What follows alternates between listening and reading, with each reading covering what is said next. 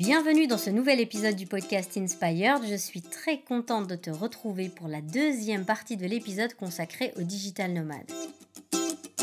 Et si tu as écouté la première partie, eh bien bienvenue dans la seconde. Mais si tu as décidé d'écouter cette partie avant la précédente, euh, sache que ça marche quand même euh, très bien parce que les contenus sont quand même assez indépendants l'un de l'autre. Alors que la première partie, en fait, elle a consisté à laisser les digital nomades me raconter leur expérience.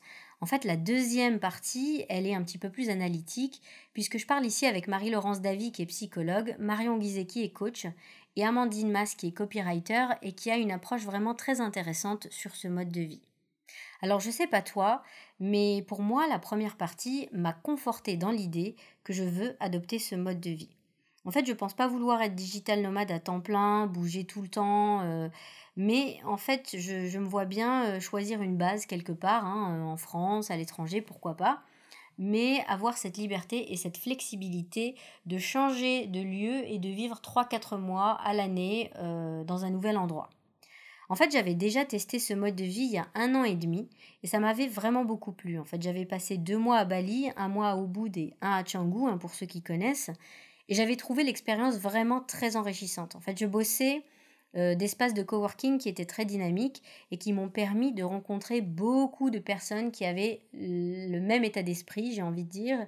Et j'ai aussi pu assister à énormément d'événements autour de l'entrepreneuriat et du développement personnel. Et du coup, j'ai eu la sensation de faire plus en deux mois sur place qu'en deux ou trois ans dans ma zone de confort habituelle. Et bêtement, à l'époque, je me disais, c'est trop cool, mais va falloir retourner à la vraie vie. Et en fait, c'est idiot de dire ça. Parce que ça aussi, ça peut être la vraie vie si on le choisit, en fait. C'est une question de volonté et de priorité. Évidemment, je dis pas que c'est facile et accessible à tous et en tout temps. Hein. Clairement, quand on est en couple, qu'on a des enfants, un prêt sur le dos, un métier qu'on adore, bah c'est compliqué. Et, et, et, puis finalement, même si c'est pas maintenant, bah ça peut être plus tard dans sa vie parce qu'il n'y a pas d'âge pour être digital nomade. Mais ce que j'essaye de dire en fait, c'est que si on décide un jour d'en faire sa priorité et qu'on bosse en ce sens, eh ben il n'y a pas de raison de ne pas pouvoir faire de ce mode de vie sa réalité. En fait, j'ai envie même de te raconter une petite histoire pour illustrer mon propos. Il y a quelques années, ma sœur et son mari vivaient à Paris. À l'époque, ils n'envisageaient même pas, en fait, ni de vivre à l'étranger, ni de devenir des digital nomades.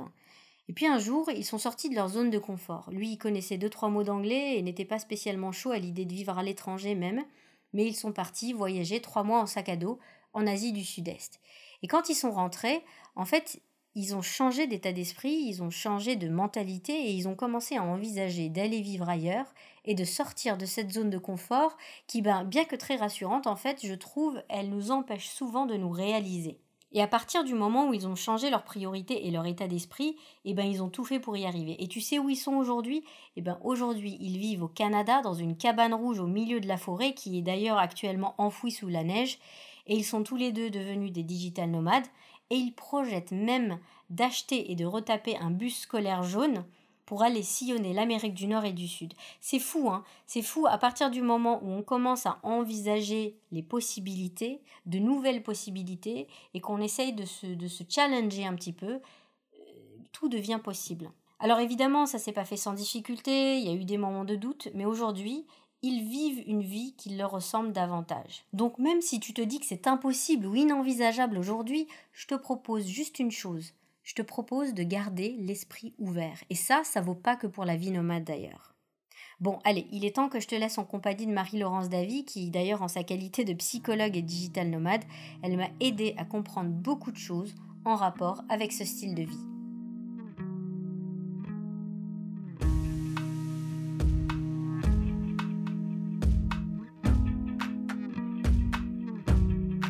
Alors, je m'appelle Marie-Laurence et je suis psychologue et co-designeuse de vie professionnelle épanouissante. Donc, j'accompagne les personnes euh, voilà, qui ont envie de se créer une, vie professionnelle euh, à leur image, qui correspondent à leurs valeurs et à leurs euh, besoins. Et, et comment l'expliques-tu en fait cet essor des digital nomades? Bah après, je sais pas s'il y a vraiment des explications euh, psychologiques en premier lieu. Je pense que c'est surtout euh, des conditions aussi qui, qui ont rendu possible ce phénomène. Hein. Euh, voilà, l'avènement des outils euh, de communication, Internet, l'effacement aussi euh, des frontières. On sait qu'on maintenant on peut acheter des, des, vols vraiment pas chers, etc. Ça, c'est pour les conditions. Moi, je pense que notre génération, elle a vu ses parents travailler toute leur vie euh, pour une société euh, et parfois euh, se retrouver licencié au bout d'un moment, s'endetter pour devenir propriétaire, etc. Donc une perte de liberté, une perte de, vie personnelle aussi. Hein. Et je pense que notre génération, elle est un petit peu en rejet. En tout cas, moi, c'est comme ça que je le ressens de ce modèle-là. Et euh, voilà, on est on est dans une quête de euh, voilà de, de flexibilité, d'équilibre vie pro vie perso, de euh, déployer son plein potentiel, de prendre sa place, d'être cohérent aussi entre euh, voilà ce qu'on fait, à quoi on contribue professionnellement et ses valeurs. et la vie digital nomade offre un peu cette promesse. Ça s'apparente quand même beaucoup aussi au fait de devenir freelance ou de devenir entrepreneur. Donc ouais, c'est tout un mythe un petit peu. Hein, euh, alors que effectivement derrière le mythe, il y a aussi évidemment euh, bah, d'autres contraintes, euh, d'autres d'autres compétences aussi finalement. C'est un style de vie très exigeant aussi. Hein. Ça, il faut en être conscient. Mais je pense que je pense que ton podcast contribue justement à, à faire passer ce message. J'ai l'impression aussi qu'aujourd'hui, il y a un concept un petit peu où on parle beaucoup de la souffrance au travail. Et euh, est-ce que justement ce besoin de devenir aussi digital nomade, c'est une réaction ou une solution un peu à cette souffrance au travail que j'ai l'impression, eh, en fait, elle est un peu généralisée, un mal-être. Euh, est-ce que tu peux me parler un petit peu de ça? Bah, je pense qu'effectivement, euh, le fait de se dire euh, je vais pouvoir bosser de n'importe où, ne pas forcément me rendre dans un lieu précis tous les jours et d'y rester de telle heure à telle heure, qui ressemble un petit peu à la prison finalement. Hein Aller voir des gens qu'on n'a pas forcément envie de voir, un chef, des collègues, etc. Le, voilà, le, le, la vie de, de, de DN offre euh, complètement l'inverse, c'est-à-dire qu'on peut bosser n'importe où, quand on veut, donc s'adapter à son propre rythme, avec qui on veut, finalement euh, que ce soit seul ou en s'entourant d'autres personnes, euh, voilà, d'amis, de famille, etc. Euh, donc effectivement, c'est peut-être, euh, c'est certainement une forme de, ouais, d'alternative comme ça que qu'on envisage pour, pour essayer de fuir cette souffrance au travail, en tout cas ce monde du travail corporate, comme je l'appelle, qui, qui devient un petit peu trop pressurisant et un peu trop esclavagisant aussi, je pense l'idée de devenir digital nomade, c'est aussi l'idée de pouvoir euh, s'auto-gérer, s'auto-motiver, euh, se, se, fixer soi-même euh, son cadre de travail, etc. Donc ça, de, ça, ça demande aussi de devenir très autonome et de prendre des responsabilités, de prendre soi-même ses propres responsabilités. Donc c'est c'est aussi une quelque part une émancipation, une voilà une prise de pouvoir. Euh, sur sur son quotidien, sur la façon de s'organiser, etc. Donc moi je trouve que c'est c'est chouette c'est aussi, euh, on va dire, une réaction par rapport euh, effectivement à des conditions de travail qui ont évolué. C'est-à-dire que euh, finalement aujourd'hui, il y a de plus en plus de métiers qui ne qui ne demandent plus d'être à un endroit précis, voilà. Donc à la limite, les entreprises, elles se disent, bah pourquoi avoir des coûts fixes, etc. Alors que finalement, on peut aussi organiser des équipes de travail de façon complètement délocalisée. Alors évidemment, ça demande d'autres investissements, mais mais voilà. Pour certains, ça sera une phase euh, parce qu'ils vont avoir besoin de euh, quitter euh, leur terre natale, ils vont avoir besoin d'aller dans un endroit ou des endroits où ils n'ont pas de mémoire d'eux-mêmes finalement et où ils vont pouvoir se réinventer un endroit où il y a pas où ils, voilà où ils n'ont pas d'identité propre, où ils sont loin des projections parentales de la société, etc. ou de leur propre culture et du coup de se découvrir vraiment finalement qui ils sont eux-mêmes, et puis de faire des choix aussi. Quand on est à l'étranger dans un pays, voilà, dans des pays étrangers, avec une culture différente, dans une langue différente, on se confronte à, une, un autre référentiel, à d'autres façons de vivre, euh, et on peut plus facilement discerner justement du coup euh, bah, ce qui est dû euh, à sa culture, euh, à sa famille euh, ou à soi finalement. Et donc du coup ensuite faire un choix. Qu'est-ce que je garde pour me construire, pour devenir qui je suis? Est-ce que est-ce que je garde mon héritage? Ou est-ce que je prends des nouvelles choses parmi ce que j'ai pu voir au cours de mes voyages, etc., etc. Donc et on en voit on voit beaucoup de gens qui partent en voyage au long cours, donc qu'ils travaillent ou pas en même temps, mais en général ils travaillent, qui reviennent quand même à son pays à son pays d'accueil, enfin à son pays d'origine pardon, euh, au bout d'un moment. Je pense qu'on peut être aussi digital nomade finalement euh, toute sa vie, on va dire toute sa vie active. Hein. Il y a quand même des gens euh, qui ont toujours euh, vécu comme ça, hein. les gens du voyage, les, les, les, les, métiers du spectacle, les compagnons. Euh, ça existe depuis des, des, des lustres hein, aussi cette façon de, de, de, vivre et de travailler. Seulement effectivement avant elle était marginale et voilà avec l'avènement des outils de communication et tout ce qu'on vient de dire, elle devient de prendre, elle prend de l'essor. On communique de plus en plus de, dessus, ce qui fait que du coup bah, ça donne envie à, plus en, plus en plus de gens et de plus en plus de gens se disent bah finalement tiens pourquoi pas moi? Est-ce que finalement euh, s'il y a des sociétés des sociétés qui sont nomades euh, est-ce qu'au fond, finalement, l'être humain, il n'est pas censé l'être nomade et pas se sédentariser comme ça? Si on, en revient à ça, là, et que ça devient un truc qui est assez viscéral en ce moment, on a tous besoin soit d'être mobile, soit d'être flexible, est-ce que c'est pas finalement notre nature profonde? Eh ben, j'ai pas véritablement de, réponse ferme et définitive, mais effectivement, c'est une question que je me pose aussi parce que on a été nomade au cours de notre euh, évolution, de l'évolution humaine. Finalement, la sédentarisation, le fait de devenir propriétaire, de s'ancrer, c'était pas euh, c'est venu après c'est plus une construction euh, finalement culturelle. Moi ce que je pense c'est que les dernières euh, siècles finalement les derniers siècles on a beaucoup donné dans un dans ce côté là justement dans le côté sédentarisation dans le côté ancrage dans le côté devenir propriétaire dans le côté investir aussi construire etc peut-être que ben on, avec un effet de balancier on va aller un petit peu vers l'inverse pour aussi du coup se réapproprier les effets bénéfiques de euh, du nomadisme, du fait de posséder peu aussi, hein, parce que ça va beaucoup aussi avec le minimalisme qu'on recherche aujourd'hui avec cette conscience écologique qu'on a de plus en plus, en tout cas de notre génération, je l'espère. Ouais, je pense qu'il y a il y a un effet de de, de balancier, d'aller vers cette, cette, cet opposé pour euh, se réapproprier les choses bénéfiques, je pense. Et aussi, ce qui me semble intéressant, c'est justement dans le fait de ne pas avoir de chez soi fixe. Du coup, ça va, ça peut nous pousser à construire un chez soi à l'intérieur de soi c'est-à-dire trouver ce refuge à l'intérieur de soi, cet espace qu'on a tous à l'intérieur de nous-mêmes, parce qu'en fait, on va mhm. comprendre au fur et à mesure que euh, le monde extérieur n'est un reflet que de son monde intérieur, et c'est par ce, ce processus-là, finalement, qu'on va élargir notre conscience.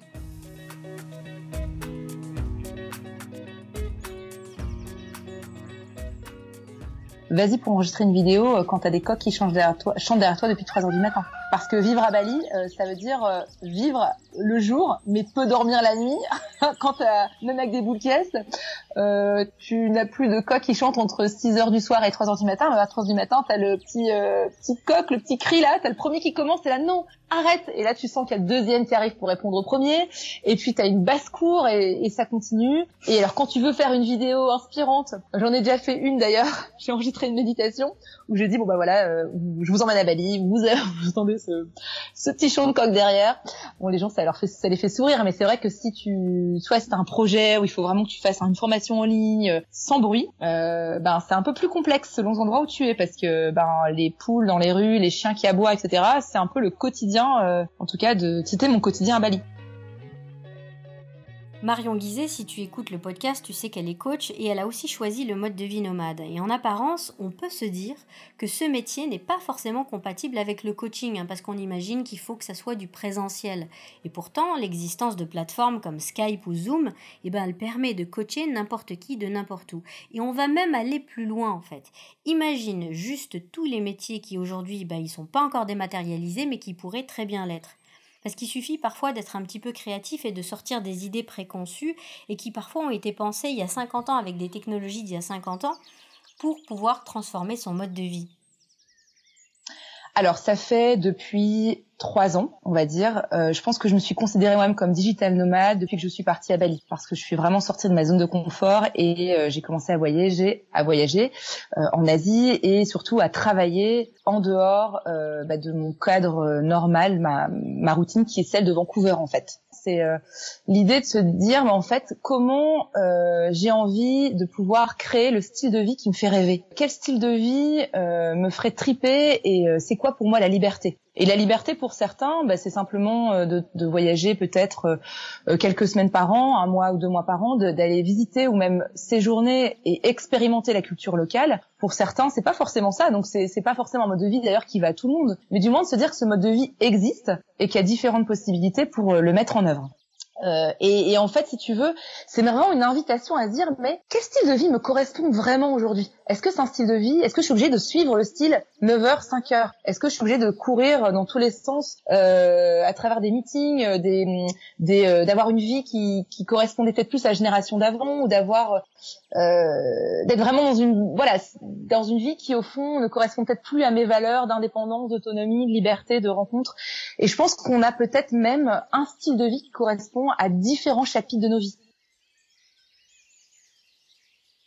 J'avais regardé dernièrement un article sur la génération Y, donc euh, tous ceux qui sont nés dans les années 80 euh, jusqu'à 95 environ, je pense. En tout cas, euh, c'était une étude Ipsos en 2017 qui disait que plus de 30% de la génération Y se voyaient vraiment entrepreneurs. Donc je pense qu'il y a vraiment un effet de génération on a une génération Y qui a envie d'être plus libre, qui a envie d'avoir vraiment un équilibre pro-perso, en ayant vu euh, la génération de ses propres parents qui se sont entre guillemets peut-être tués à la tâche ou qui ont euh, peut-être euh, plus malmené leur équilibre pour d'autres d'autres objectifs. Je pense que c'est une génération qui avait aussi ses propres objectifs et peut-être sa propre vocation.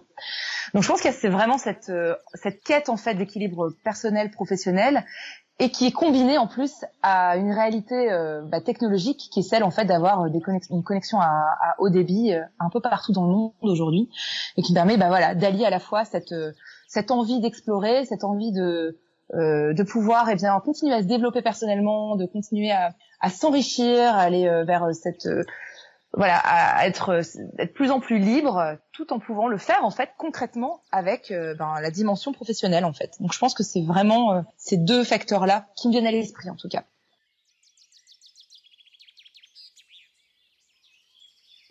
Alors une chose, je pense, euh, qui m'a énormément aidée, j'en donnerai peut-être deux.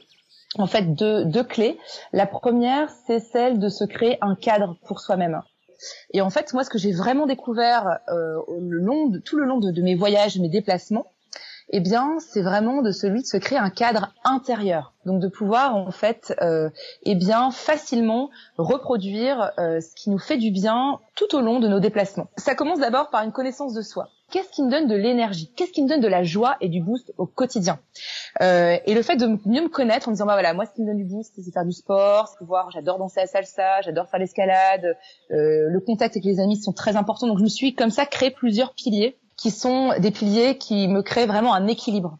Donc maintenant, quand, quand on se connaît et qu'on connaît un peu les piliers qui nous permettent de, de garder en fait cet équilibre précieux, bah en fait, on a juste à continuer à, à le dupliquer là où on, se trouve en fait. Et puis la deuxième chose qui est très importante, eh bien, c'est euh, celle, euh, eh bien, de d'avoir une routine, la routine du matin avec the miracle morning, le miracle morning, le matin miraculeux. Je sais que toutes les deux, on va aussi en parler à un moment donné, donc euh, je n'en parle pas plus que ça, mais du moins d'avoir un cadre dès le matin avec euh, des bonnes pratiques, tu vois, euh, qui fait que voilà, je sais que j'ai envie de euh, le matin, je, je, mets le curseur de l'énergie positive au maximum avec un cadre voilà défini. Et eh bien, ça m'aide vraiment à donner le, la tonalité pour toute la journée en termes d'énergie. Donc ça, ça m'a beaucoup aidé d'avoir donc cette routine du matin.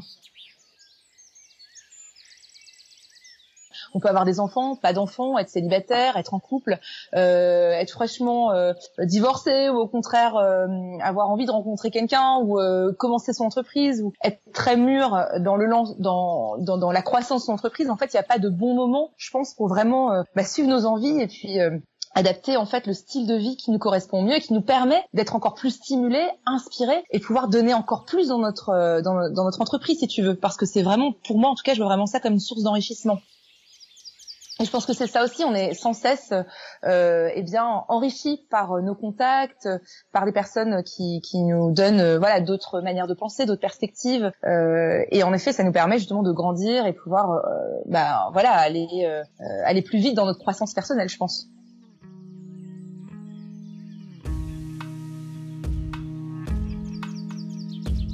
Suis sur une île incroyable, incroyable. Et il y a une ambiance euh, vraiment propice à justement euh, créer d'une manière différente. Avec plein de gens euh, qui viennent de, plein d'endroits sur la planète. Et voilà ça, ça crée une, certaine énergie propice à, bah, à développer nos, nos talents de co-créateur en tant qu'entrepreneur. Alors Amandine Mas, elle est aussi digital nomade et elle a choisi de poser ses valises en Thaïlande sur l'île de Kopangan. Alors si ça te dit quelque chose, c'est normal, c'est parce que sur cette île, il y a aussi la full moon qui est organisée. Mais Kopangan, c'est bien plus que ça. Alors déjà, c'est une très grande île qui regorge vraiment de très très beaux recoins et je t'invite d'ailleurs à aller la, la découvrir et la visiter. Mais c'est aussi donc un endroit qui est assez spirituel et c'est un lieu de rencontre pour les digital nomades. Alors juste imagine deux secondes pouvoir bosser les pieds dans l'eau et au son des vagues. Et eh ben c'est ce qu'Amandine elle a choisi. Et Amandine elle est tombée amoureuse de l'endroit et je comprends bien pourquoi. Parce que en fait elle a choisi d'être digital nomade non seulement pour vivre sa vie rêvée, mais en fait elle a vraiment voulu continuer à travailler sur sa spiritualité et sur son développement personnel. Et comme elle me l'a expliqué elle-même, en fait elle a eu besoin de, et je cite, sortir de sa cage dorée lyonnaise euh, et donc sortir de son confort en fait pour se révéler à elle-même.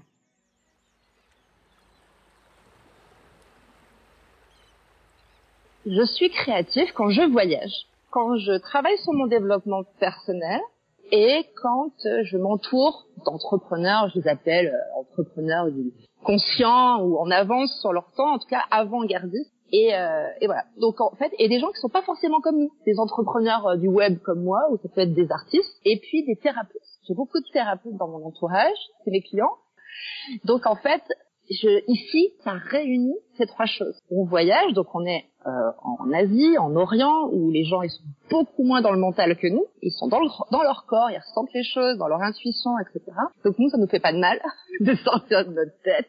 On est un peu euh, pas coupé ici, tu vois. Alors qu'il y a beaucoup de choses que l'on crée aussi avec ce qu'on ressent dans le corps. Ça, c'est ce qu'on apprend par exemple ici.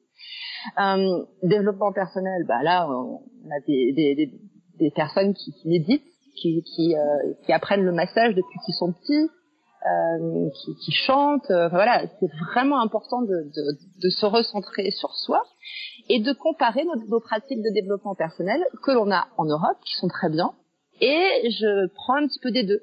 Et du coup, l'idée, au-delà de la création, c'est de la co-création, c'est-à-dire qu'en prenant en fait tout ce qui toute cette vibe, cette énergie euh, créatrice, et eh bah, ben, tu fais partie d'un tout en fait qui te permet euh, bah, d'avancer.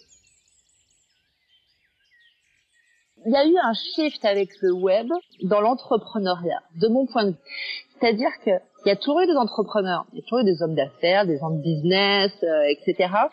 Mais il y avait ce côté euh, assez contraignant, assez dur euh, de d'investir, de créer une boîte. Euh, il y a cet héritage-là en fait de l'entrepreneuriat. Et avec le web, on s'est rendu compte que n'importe qui, même de petits genoux, même n'importe qui, pouvait euh, créer des revenus, etc. Et ça a développé en fait, ça a, dé ça a débugué une croyance limitante que on peut pas vivre de sa passion on t'a forcément dit quand t'étais petite, ah bah t'aimes la danse, ah bah non mais tu peux pas en vivre, c'est pas un métier, c'est une passion, laisse tomber quoi, va devenir ingénieur et, euh, et ça, là tu vas gagner ta vie.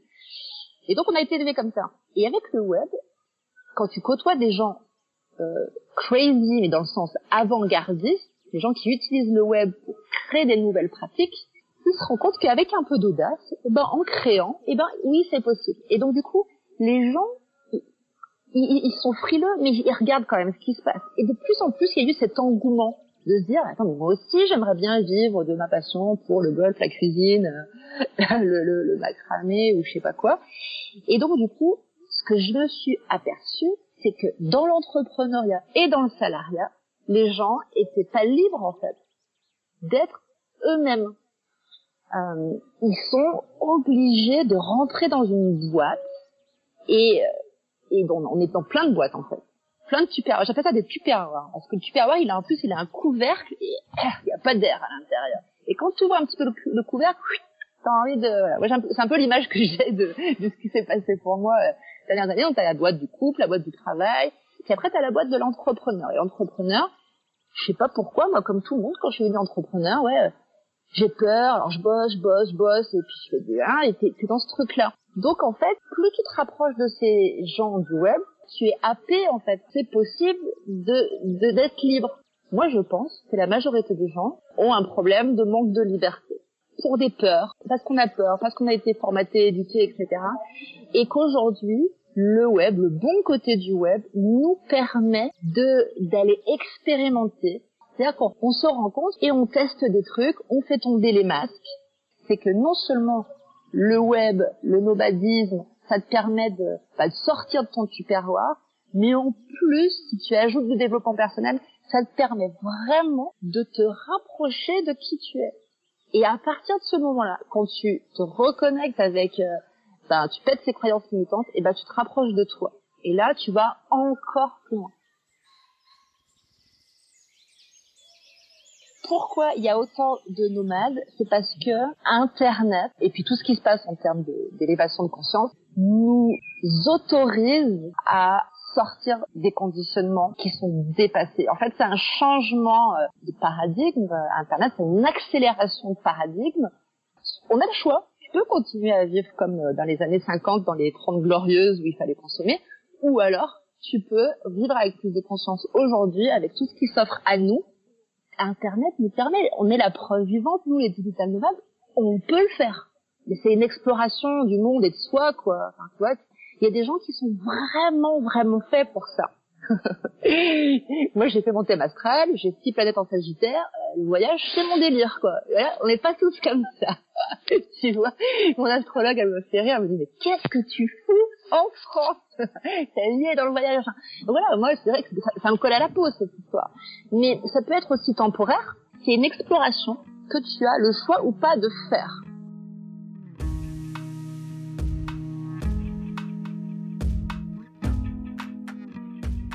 J'espère que tu as aimé cette deuxième partie sur les digital nomades. Hein. Je pense avoir pas mal exploré le sujet et t'avoir apporté des infos suffisantes hein, pour te lancer toi-même, pour conseiller quelqu'un autour de toi ou au contraire pour réaliser que c'est pas pour toi, en tout cas pas pour le moment. Et en fait, juste pour finir, j'aimerais juste que tu vois cet épisode sur les digital nomades comme une excuse en fait une excuse pour garder l'esprit ouvert en général dans ta vie. Parce que tu vois, au même titre que ma sœur et son mari, bah ça se trouve, ta prochaine expérience, et eh ben elle pourrait très très bien changer le cours de ta vie. Si tu aimes ce podcast, abonne-toi à mon contenu, laisse-moi un petit commentaire sur la plateforme de ton choix et quelques étoiles. Les 5, je t'avoue, sont de loin mes préférés. En fait, ça m'aide beaucoup à gagner en visibilité, à toucher davantage de personnes. C'est gratuit et c'est surtout très très bon pour ton karma. Je te dis à très vite pour le prochain épisode et surtout, reste inspiré.